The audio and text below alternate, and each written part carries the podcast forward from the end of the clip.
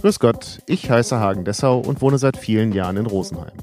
Ich finde, im Rosenheimer Land und im Chiemgau wohnen viele interessante Menschen, die interessante Geschichten zu erzählen haben. Und das machen sie in meinem Podcast. Hallo Welt hier Rosenheim. Heute zu Gast Markus Hohmann. Ja, herzlich willkommen, Markus Hohmann. Hallo Hagen. Ich stelle dich mal kurz vor und du kannst uns sagen, ob das, was ich so jetzt aufzähle, stimmt. Du bist ein Kitesurfer der ersten Stunde gewesen. Das ist richtig, ja. Ähm, von Weltformat. Wenn man so sagen kann, also äh, da, ich habe 1999 mit dem Kitesurfen angefangen und damals war das in, in Europa überhaupt noch nicht bekannt und äh, ich habe meinen, meinen ersten Kiteschirm im Internet bestellt. Der ist aus Amerika gekommen und äh, da hat es noch keine Sicherheitseinrichtungen gegeben und das Ganze war alles sehr direkt und äh, auch entsprechend gefährlich. Und so kann man eigentlich schon sagen, dass ich zumindest in Deutschland äh, einer, einer der Kitesurfer der ersten Stunde war, ja. Das ist richtig. Und dann hast du ja auch äh, Werbung gemacht. Also du bist gebucht worden für Werbefilme mit deinen Kite-Qualifikationen. Äh, ja, also wir haben äh, viel für, ich habe viel für Magazine gemacht. Äh, eigentlich hauptsächlich Reiseberichte und äh, habe mich auch mit äh, besonderen Leuten getroffen, die was sage ich mal, herausragende Persönlichkeiten im Sport sind. Und äh, ja, bin im Laufe der Jahre ein paar Mal um die Welt gereist und habe das eigentlich, diese, diese Sachen, was ich gemacht habe, auch immer dokumentiert und das war dann entweder äh, äh, als, als Video zu sehen oder als Artikel, als, äh, als Bericht. Und du hast als Werbemodel gearbeitet? Ja, richtig. Bist Familienvater von drei Kindern Richtig. und äh, hast Architektur studiert und bist heute Geschäftsführer deiner Duftmanufaktur. Wie spricht man es aus? Mail. In ja, jetzt ist uns leider gerade die Batterie ähm, alle geworden. Ähm, du hattest gerade angefangen, deine Firma heißt Mael. Richtig, ja. Die Firma heißt Mael. Äh, der Name, der kommt aus dem Keltischen und äh, findet eigentlich sehr oft im Französischen äh, die Anwendung und äh, heißt eigentlich übersetzt so viel wie Prinz oder Prinzessin. Als der man sich fühlt oder als die man sich fühlt, wenn man das äh, trägt. Ja. Gut, ähm, fangen wir mal äh, weiter vorne an. Also du hast eben schon erzählt, wie ähm, du zum Kiten gekommen bist. Wann hast du denn gemerkt, ähm, dass deine Kite-Skills einem höheren Standard ähm, genügen als das, was man so gemeinhin am See sieht? Das ist eigentlich äh, über die Medien gekommen, dass man irgendwann einmal einen gewissen Bekanntheitsgrad hatte und dass, äh, dass man oft angesprochen wurde und dann natürlich auch äh, Hersteller aus allen möglichen Bereichen, ob es jetzt äh, Sportnahrung ist, ob es Sonnenbrillen sind, ob es Klamotten sind oder eben Ausrüstung auf einen zugegangen sind wegen dem Sponsoring. Da hat man dann eigentlich gemerkt, dass man das Ganze auf einem anderen Level betreibt, wie jetzt jemand, der was ja, auf, am See unterwegs ist. Ja, aber die muss, diese Menschen muss man ja auch treffen. Also äh, anders als beim Fußball oder bei anderen Sportarten, wo es ja eine ähm, Förderung gibt von talentierten ähm, äh, Nachwuchs, muss es da ja irgendwie einen anderen, es muss ja einen Grund geben, dass jemand, der Sonnenbrillen oder was auch immer herstellt, auf dich zukommt. Ja, also man darf jetzt das, von dem, was du jetzt sprichst, also sag jetzt mal Fußball, ich, ich nenne es jetzt mal Breitensport, äh, wie auch äh, Schwimmen oder, oder Laufen ist halt ein Breitensport. Man muss sich das so vorstellen, also wie ich angefangen habe, äh, da waren aktive Kitesurfer im deutschsprachigen Raum keine 10.000 äh, Sportler nicht. Und äh, da ist es natürlich, muss man jetzt auch so im Nachhinein sagen, ähm, sich in den oberen Feld zu bewegen, ist äh, in einer Nischensportart oder Extremsportart, äh, was nur wenige Personen ausführen, nicht äh, ganz so anspruchsvoll, wie wenn ich jetzt sage, ich äh, bin jetzt hier äh, der erstplatzierte Ironman Hawaii. Das ist natürlich schon ein Unterschied, weil es eben kein Breitensport ist. Ja. Und ähm, durch diese Kontakte hast du dann eben auch, du hast es ja vorhin schon gesagt, die, die Strände der Welt quasi kennengelernt.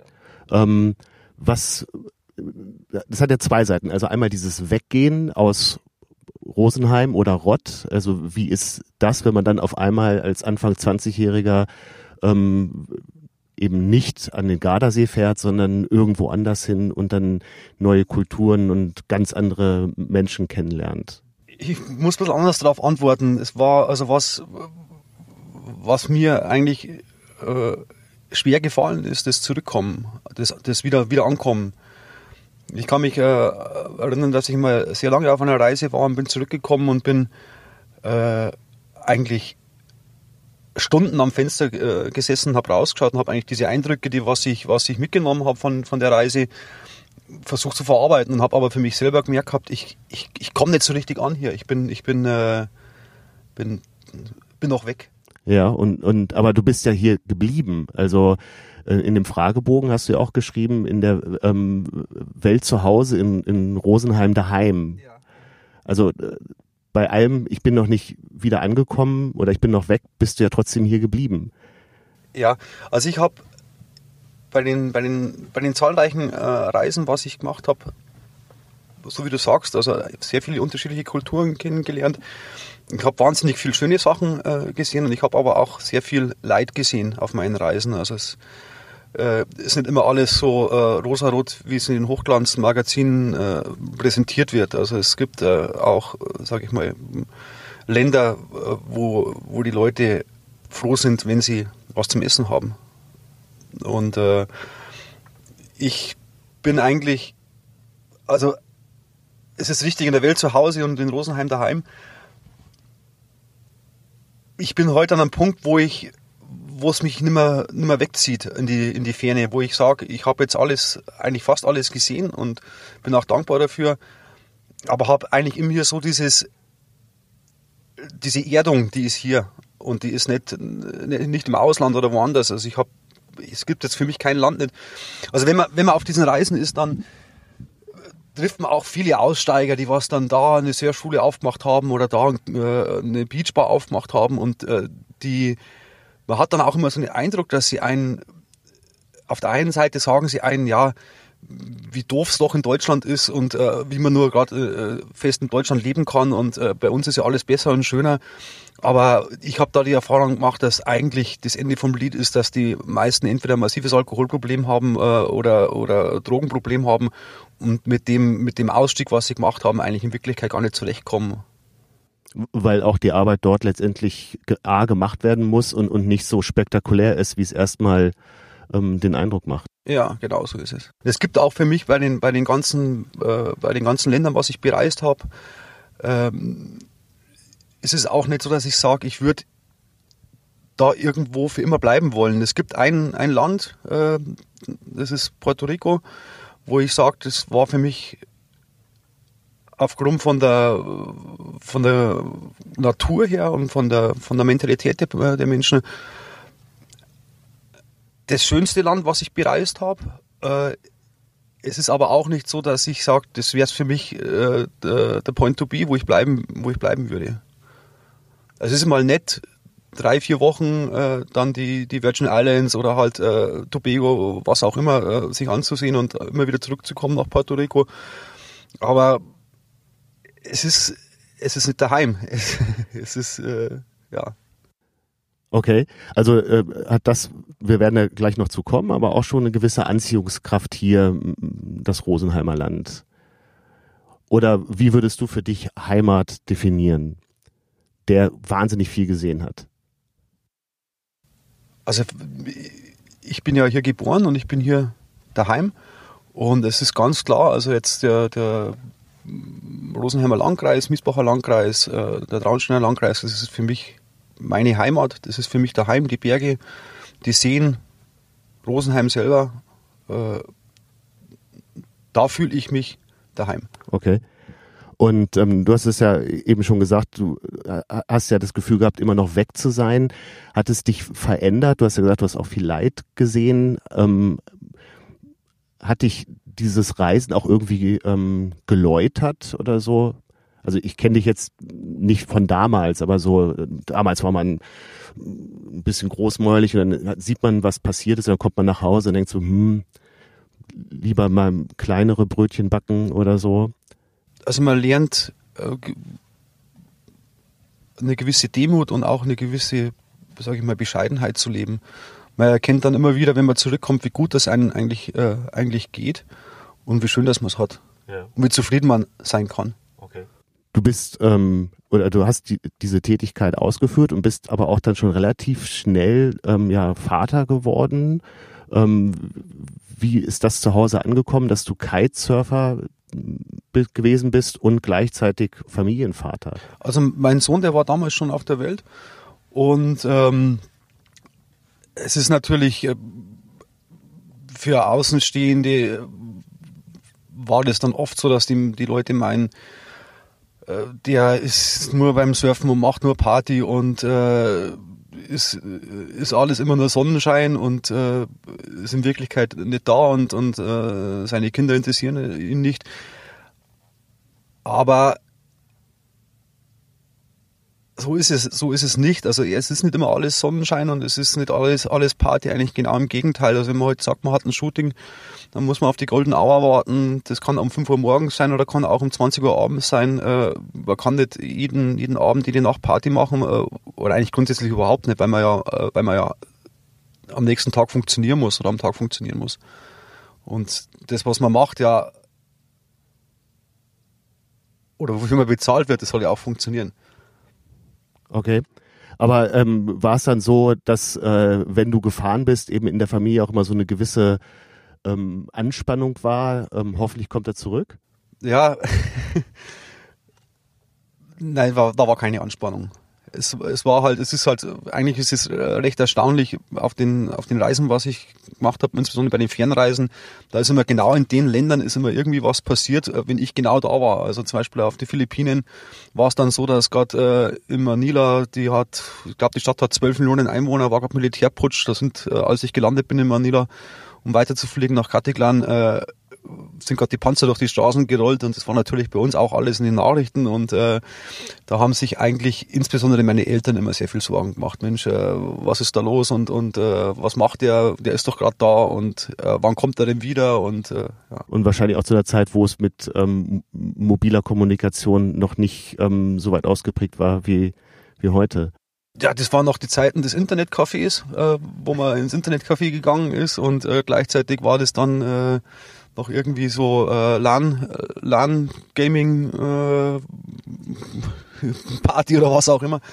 Und da hat man halt äh, seine E-Mails weggeschickt und hat gehofft, dass es durchgeht und äh, hat auch nochmal gewusst gehabt, man hat halt acht Stunden, neun Stunden Zeitverschiebung. Und ja. Und dann zur Freude der Familie bist du dann ja ähm, zurückgekommen und hast heute ähm, eine Duftmanufaktur.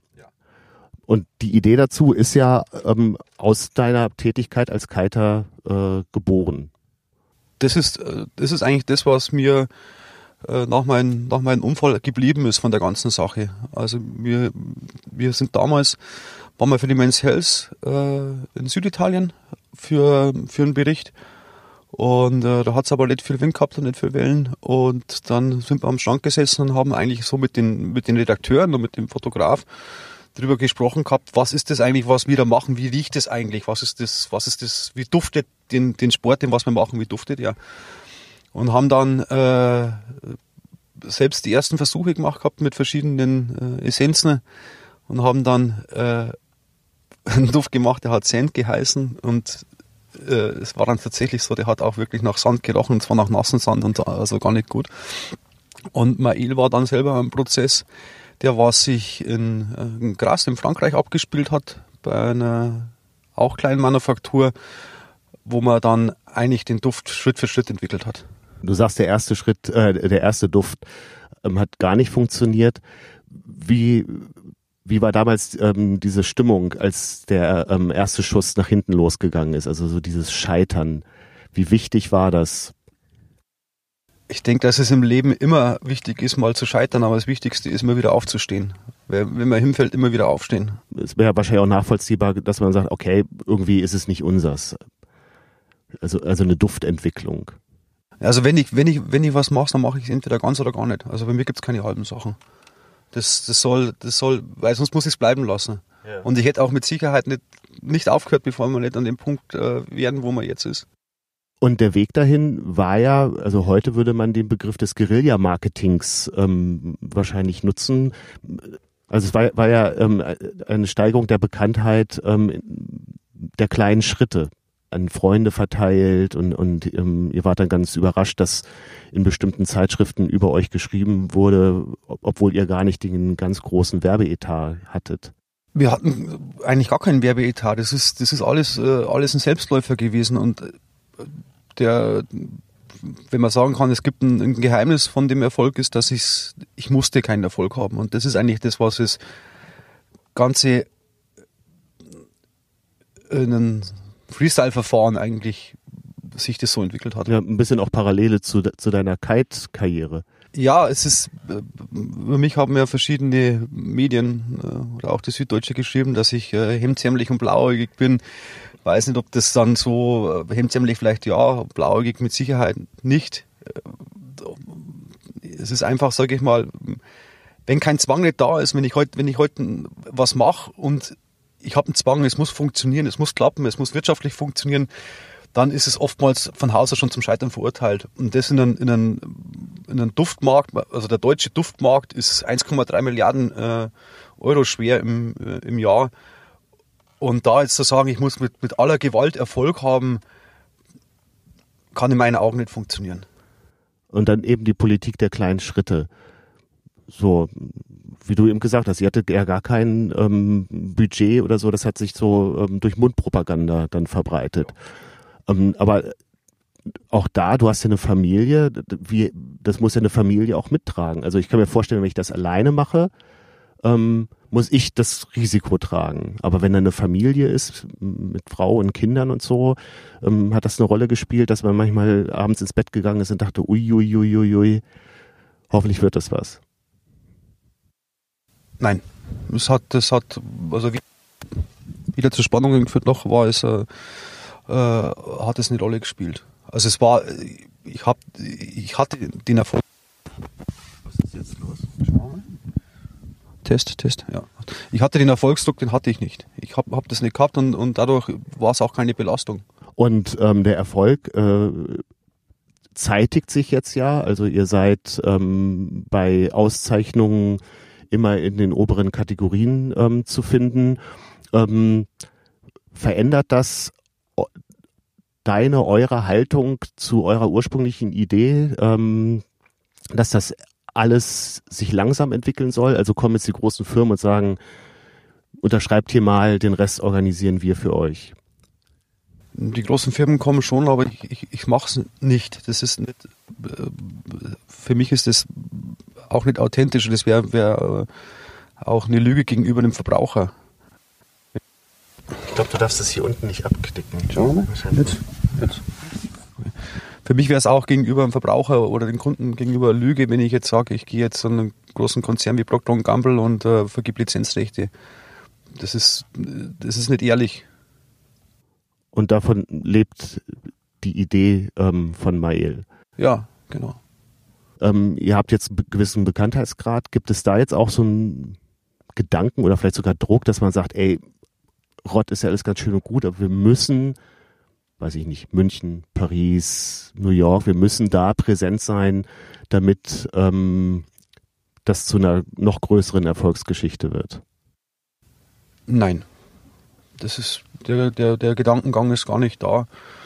Also ich hätte schon gern verschiedene Sachen gemacht mit, mit, mit, mit verschiedenen Leuten, da möchte ich jetzt gar nicht ins Detail gehen, die was so nicht klappen, wie ich es mir vorstelle und und ich möchte eigentlich von dem, von dieser Grundidee auch nicht abweichen. Das ist, das ist für mich wesentlich, dass ich, dass ich sage, ist eigentlich, das zieht sich bei mir aber auch durchs Leben so durch. Ich möchte, dass das, was, man macht, mit Hingabe und mit Ehrlichkeit macht und nicht äh, auf einer großen Lüge aufbaut.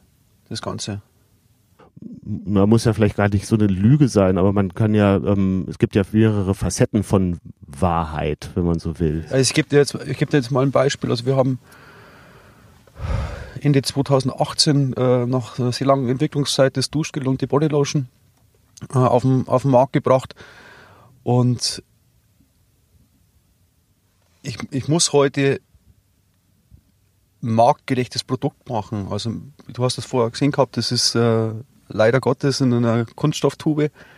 drin, das Ganze. Und für mich wäre eigentlich so diese Idee gewesen, dass man auch wieder einen Alu, Alu-Flakon hat mit einem Pumpspender, wo halt das Duschgel rauskommt oder die Bodylotion rauskommt und kein, keine, äh, keine Kunststofftube.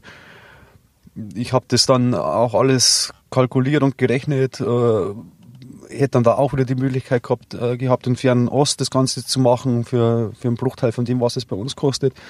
Ja, es ist aber auch wieder so, dass einfach, wenn ich jetzt einen Aluflakon nehme und mit einer, mit einer Pumpe, dass mich das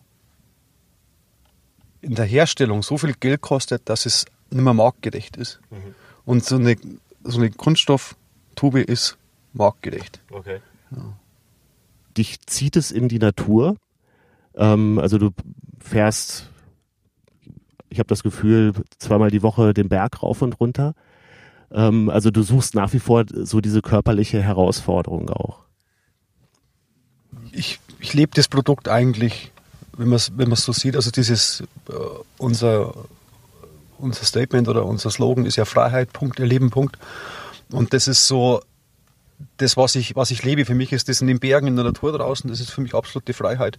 Es ist, ist meine Freiheit. Ja. Und die, die transportiere ich mit, äh, mit nach draußen. Also für mich ist es grundsätzlich auch als Menschen, diese, diese äh, sozialen Medien, die, die Netzwerke sind äh, für mich keine einfache Sache nicht. Also ich bin aus der Vergangenheit vom Sport raus ein bisschen ein gebranntes Kind und habe die Erfahrung gemacht, dass man eigentlich äh, Freude teilen will und Neid erntet. Äh, auch wenn man sagt, Neid ist die größte, größte Form von äh, äh, Anerkennung. Ja. Äh, ich sehe das nicht so. Ich, ich, also die Sachen, die was ich früher auf, auf Facebook gemacht habe, also aus dem Sport raus, das war eigentlich, sage ich mal, auf der einen Seite musste man es machen, man hatte die Sponsoren, man muss sich präsentieren, man muss, man muss die Brands präsentieren.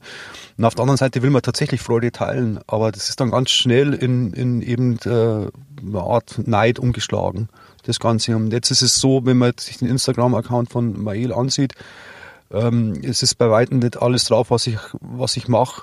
Also was ich jetzt, wie ich meine Freiheit lebe. Es sind halt, ich denke jetzt mal schöne, schöne Momente, die was man gerne teilt. Und ich bin da aber auch ganz vorsichtig, was ich mache und was ich nicht mache. Also ich lege auch großen Wert darauf, dass man jetzt meine Person selber nicht sieht, weil es auch irgendwo so eine gewisse Privatsphäre für mich gibt.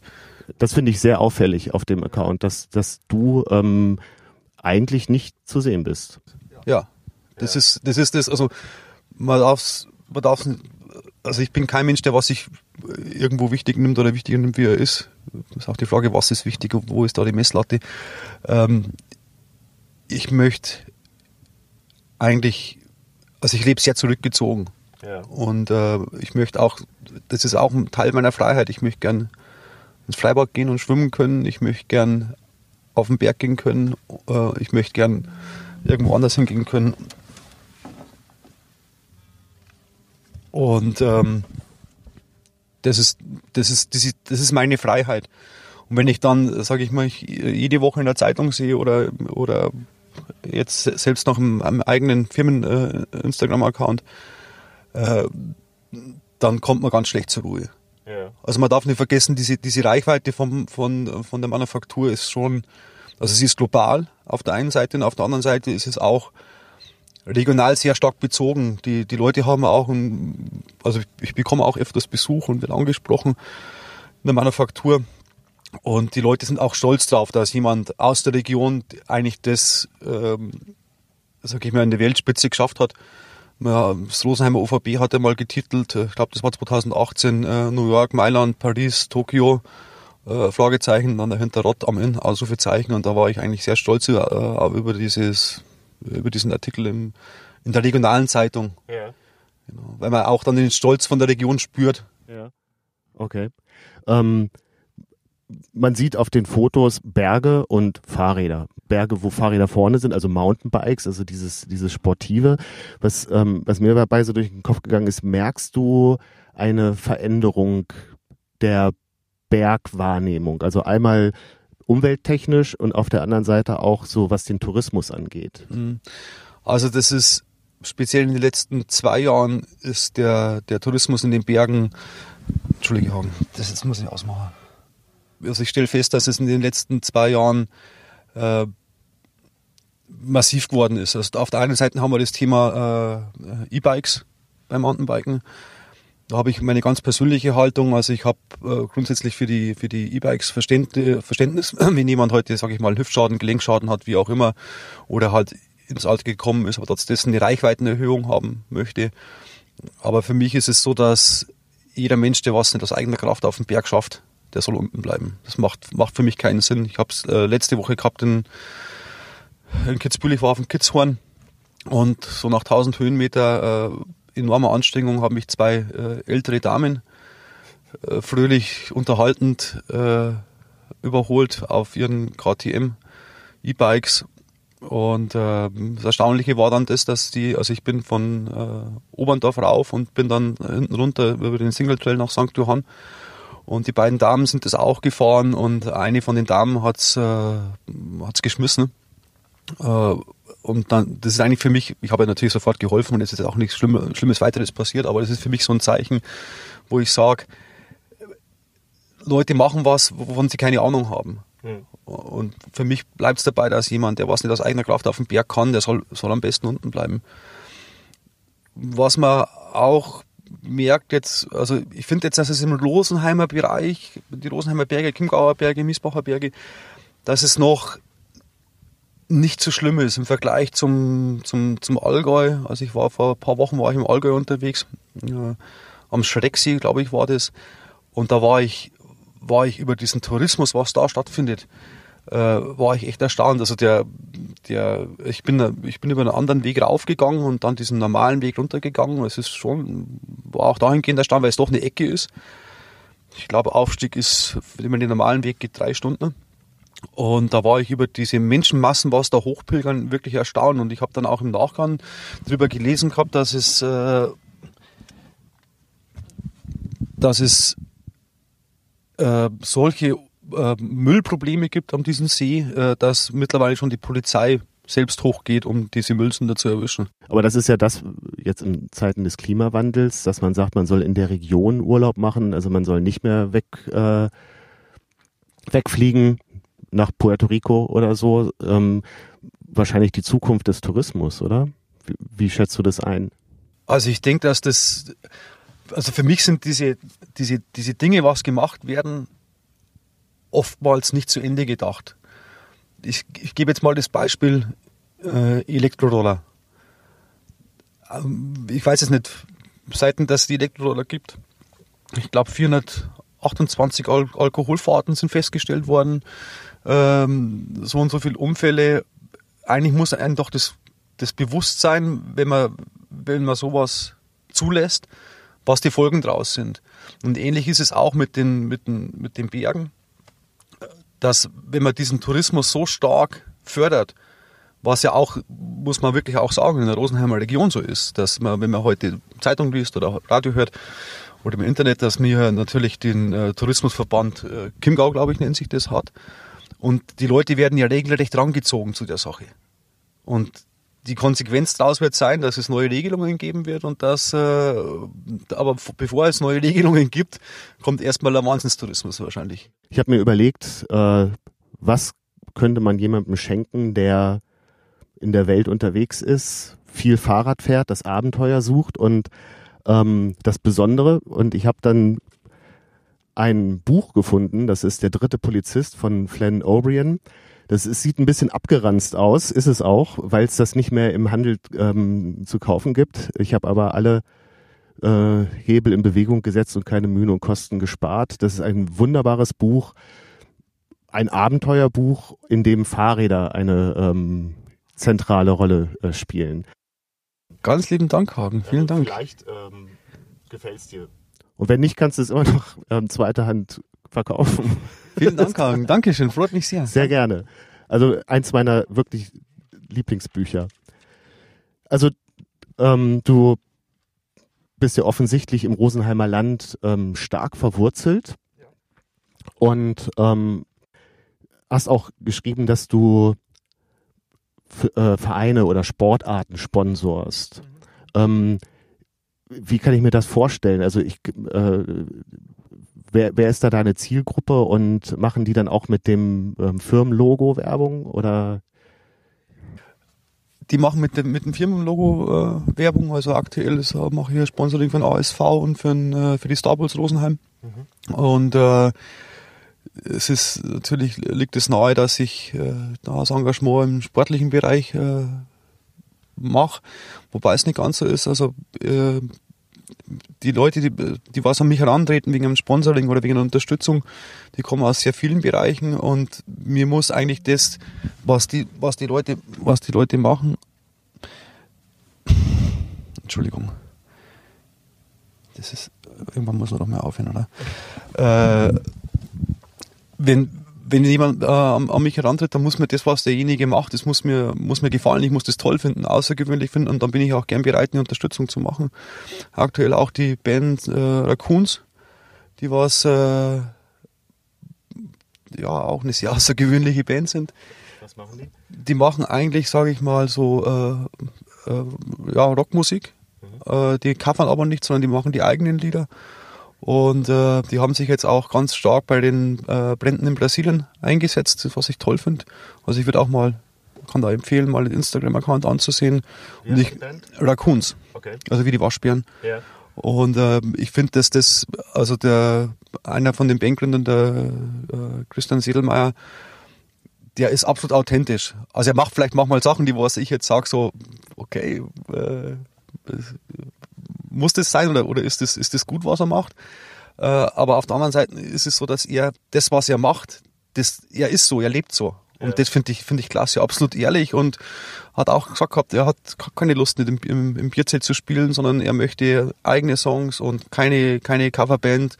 Und ja, der Erfolg gibt ihm recht. Die waren jetzt Rock am Ring, äh, ja. äh, haben, äh, haben gespielt am Rock am Ring und äh, ja.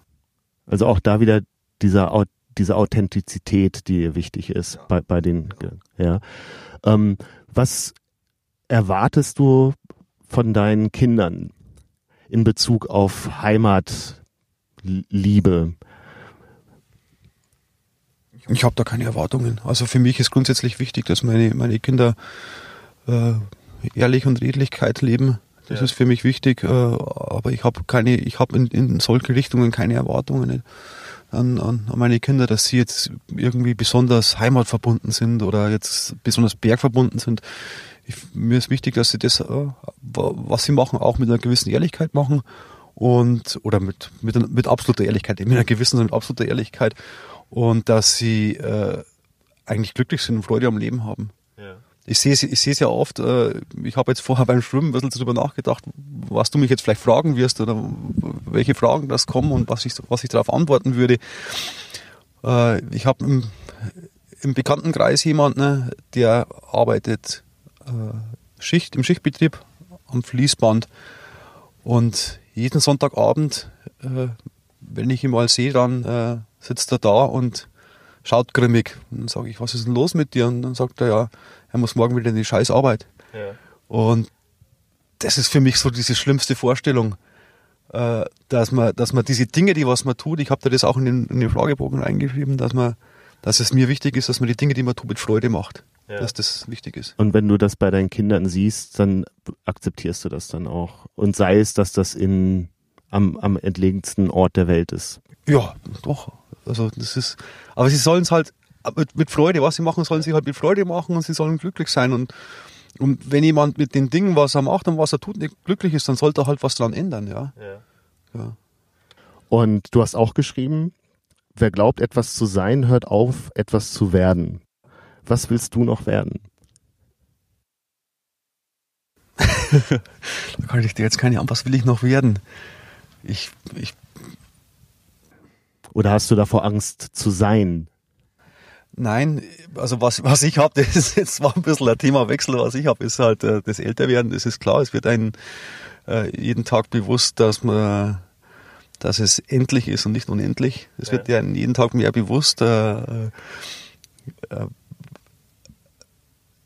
also ich, ich wollte eigentlich damit was, was eigentlich auch so ein bisschen einen Anstoß an deine, an deine Zuhörer äh, geben, dass man eigentlich einer gewissen Bescheidenheit und Demut leben sollte und äh, sich immer weiterentwickeln soll. Und egal, was man geschafft hat und was, er, was man gemacht hat, sollte man sich immer selbst treu bleiben und nicht glauben, etwas Besonderes zu sein, ja. weil sonst wird man nichts mehr. Das ist ein wunderbares Schlusswort. Herzlichen Dank, Markus Danke, Hohmann. Vielen Dank. Bis zum nächsten Mal. Das war Hallo Welt hier Rosenheim, Folge 3 mit Markus Hohmann. Aufgenommen am 5. September 2019.